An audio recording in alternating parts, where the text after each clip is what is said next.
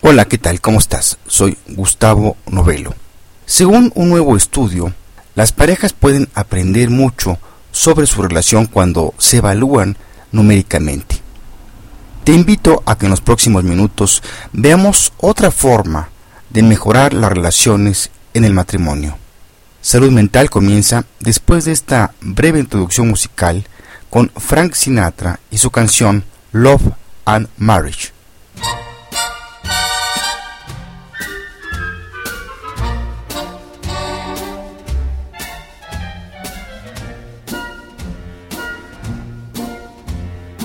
Love and marriage, love and marriage, they go together like a horse and carriage. This I'll tell you, brother, you can't have one without the other. Love and marriage, love and marriage, it's an institute you can't disparage. Ask the local gentry me da mucho gusto que me acompañes una vez más en otro episodio de Salud Mental, en este caso el número 159. Soy Gustavo Novelo y te saludo desde el Centro de Psicoterapias México en el World Trade Center desde mi bella capital mexicana, que por cierto luce un cielo decembrino muy despejado y un sol esplendoroso. Este pasado 2 de diciembre del 2013 en el portal de The Wall Street Journal apareció una nota que se me hizo muy interesante para compartirla contigo y reflexionar sobre ella. El artículo está titulado La puntuación numérica puede ayudar a las parejas a hablar sobre sus problemas. En él se comenta que los terapeutas de pareja están de acuerdo en que las parejas aprenden mucho cuando se evalúan con números en áreas como la confianza, trabajo en equipo y la intimidad física. Algunos terapeutas plantean en la primera sesión la pregunta, en una escala del 1 al 10, ¿cómo calificarían cada uno su matrimonio? Los investigadores en el campo de las relaciones de pareja buscan constantemente métodos para encontrar la relación de por qué algunos matrimonios duran mientras otros se desmoronan. Los terapeutas dicen que las parejas pueden beneficiarse también cuando usan la calificación con números para dar un paso atrás y obtener una vista de comportamientos saludables y no saludables en su relación.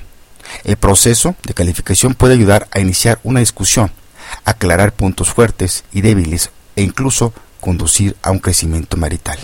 El calificar ayuda a ser honesto con la realidad de lo que se está sintiendo, y la única manera de arreglar algo es primero saber cuál es el problema.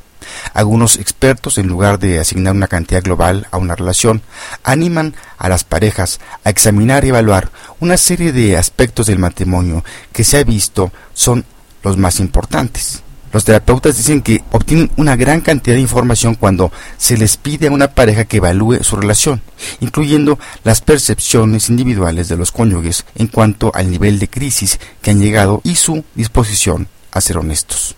Es útil para ver quién de los dos establece el primer número. A menudo es la persona que está más enojada, el orden en el que una pareja presenta sus problemas sugiere el orden en que los problemas deben abordarse. Es como una hoja de ruta. El calificar con números una relación, que es lo más importante en la vida de muchos, viene con algunos riesgos, por supuesto. Pero puede ser aleccionador cuantificar realmente qué áreas no están funcionando bien. Pero para las parejas que buscan ayuda para una relación conflictiva, una calificación sirve como una línea de base, un punto de base desde el cual nos movemos hacia arriba. Ahora bien, ¿Qué quiere decir cuando los números en una pareja no coinciden entre sí? En estos casos suele ser que el cónyuge que califica el matrimonio más bajo es el que está más molesto, mientras que el cónyuge que valora en alto es el que está totalmente desorientado o poco consciente de que la relación no está funcionando del todo bien.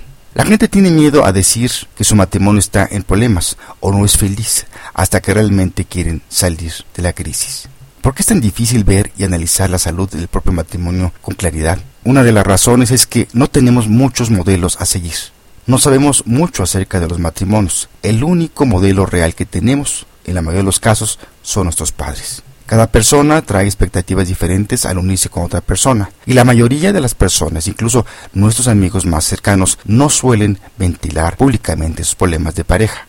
Así que no tenemos la idea de cómo nuestra relación se encuentra en relación o en comparación a las relaciones de los demás. Los investigadores muestran que cuando una pareja compara su propio matrimonio con otros, por lo general juzgan que el propio está mejor. Se centran selectivamente sobre lo que está mal en los matrimonios de los demás y lo que es bueno en el suyo. Esto se llama un sesgo de superioridad. Las parejas tienden a evaluarse más alto cuando se sienten amenazados en la relación para darse un impulso de confianza. Cuando queremos mantener una relación, adulteramos las cosas, sobrevaloramos las cualidades de nuestra pareja y subestimamos los matrimonios de otras personas. Así que si piensas que te gustaría probar la calificación con tu propia relación, ¿cómo debes hacerlo? Los expertos sugieren que la evaluación de las áreas específicas que los investigadores están de acuerdo son importantes para un matrimonio o una relación romántica, incluyen la confianza, el compañerismo, la intimidad física y el trabajo en equipo.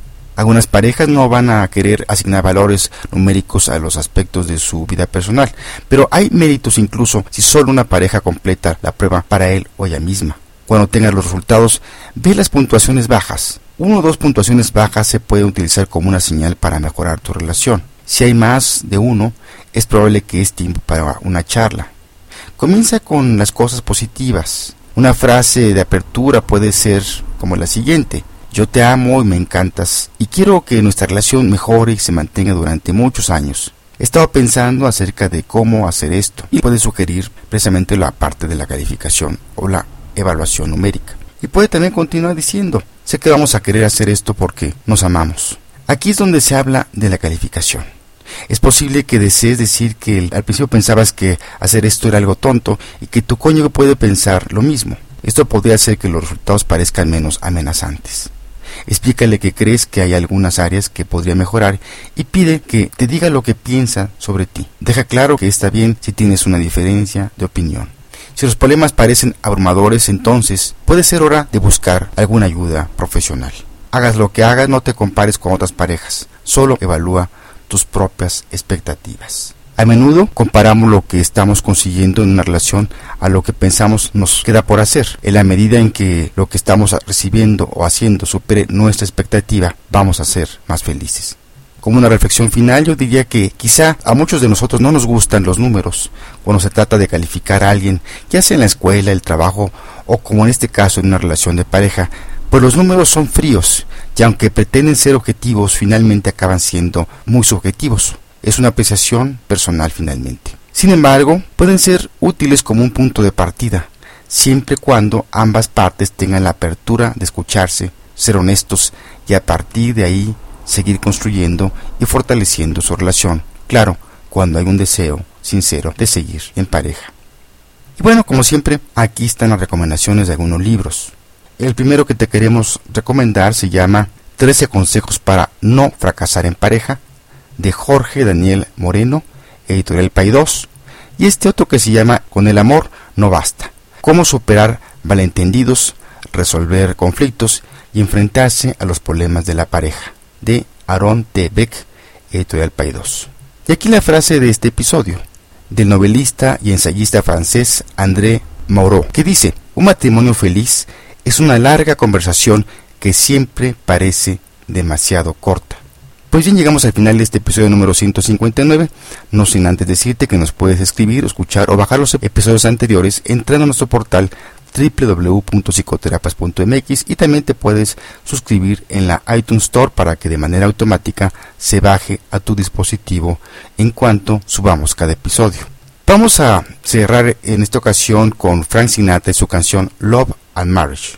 Por si no lo sabías, Frank Sinatra fue un cantante y actor estadounidense apodado como La Voz y fue una de las figuras más importantes de la música popular del siglo XX y dejó a través de sus discos y actuaciones en directo un gran legado en lo que respecta a la interpretación vocal masculina de esta música. Su popularidad llegó a ser inmensa y prácticamente constante a lo largo de toda su vida, aunque fueron especialmente exitosos los años 40 y 50, siendo esta última década, con su producción discográfica para la compañía Capitol, la considerada como su etapa de mayor calidad artística como cantante. Me despido de ti desde el Centro de Psicoterapias México en el World Center, desde la bella, mi bella capital mexicana. Te mando un fuerte abrazo donde quiera que te encuentres en tiempo y lugar. Soy Gustavo Novelo, nos estamos escuchando por aquí. Hasta entonces.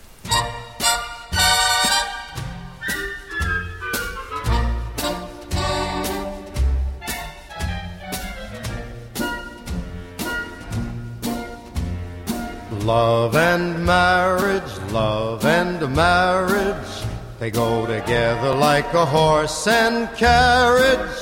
This I'll tell you, brother, you can't have one without the other. Love and marriage, love and marriage, it's an institute you can't disparage. Ask the local gentry and they will say it's elementary. Try, try, try to separate them. It's an illusion.